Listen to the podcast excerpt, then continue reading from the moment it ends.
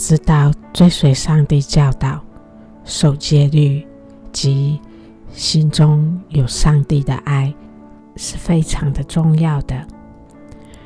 今天我读到这一段话，感触特别的深，想在这里与大家分享。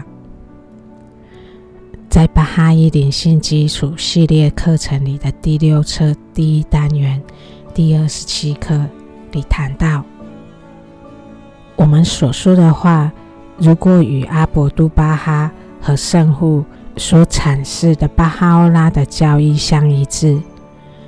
与我们从世界正义院收到的指引相一致，将使我们的言辞注入巨大的力量。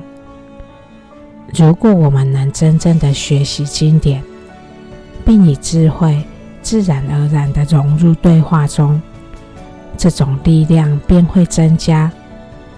但是，如果我们的言语想要打动听者的心灵，就必须具备其他的条件。言语尤其需要以爱的力量来表达，一种真正可以感受到的爱，而不仅仅是表面上的。从这段话这里告诉我们，如果我们要传扬正道，首先，我们的想法、我们的思想。必须与教义一致，也就是我们的知识必须是正确的；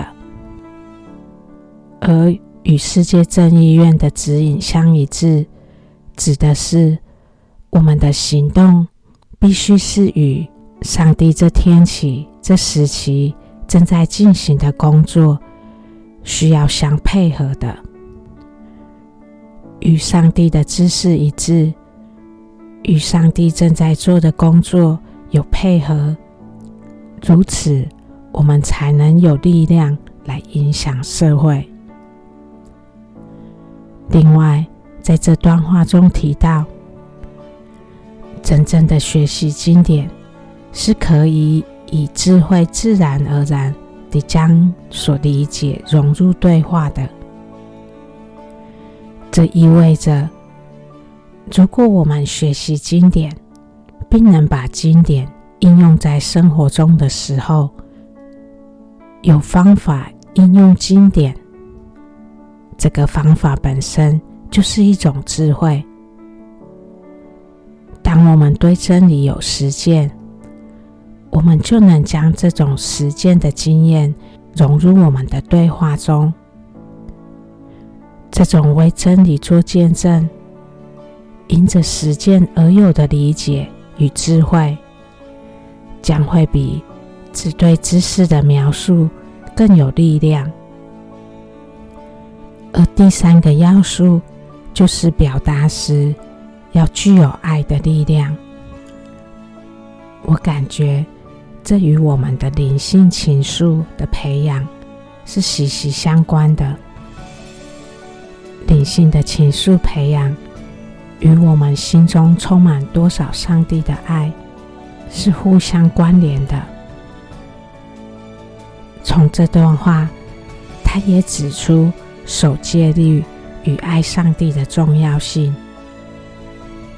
如果我们的思想与教义相一致，我们还得去守戒律，使我们的行为所作所为能反映出。与教义的一致性，借着实践，我们因此有了方法，使教义能够显现于有形世界的方法。这方法的产生是一种智慧，能够使方法融入我们对教义描述的对话中。这将使得教义有了实践的方法。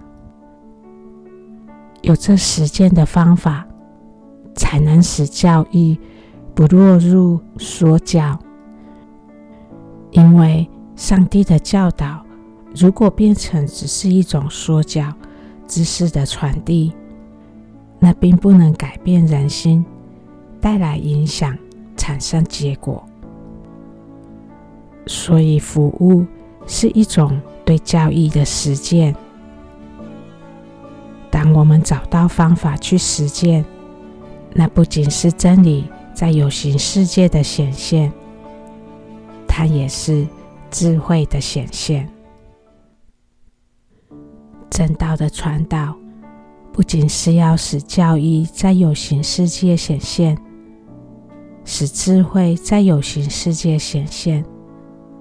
当我们以爱心去表达时，那就是上帝爱的显现。这些要素是我们在传扬正道时所需要不断去培养的。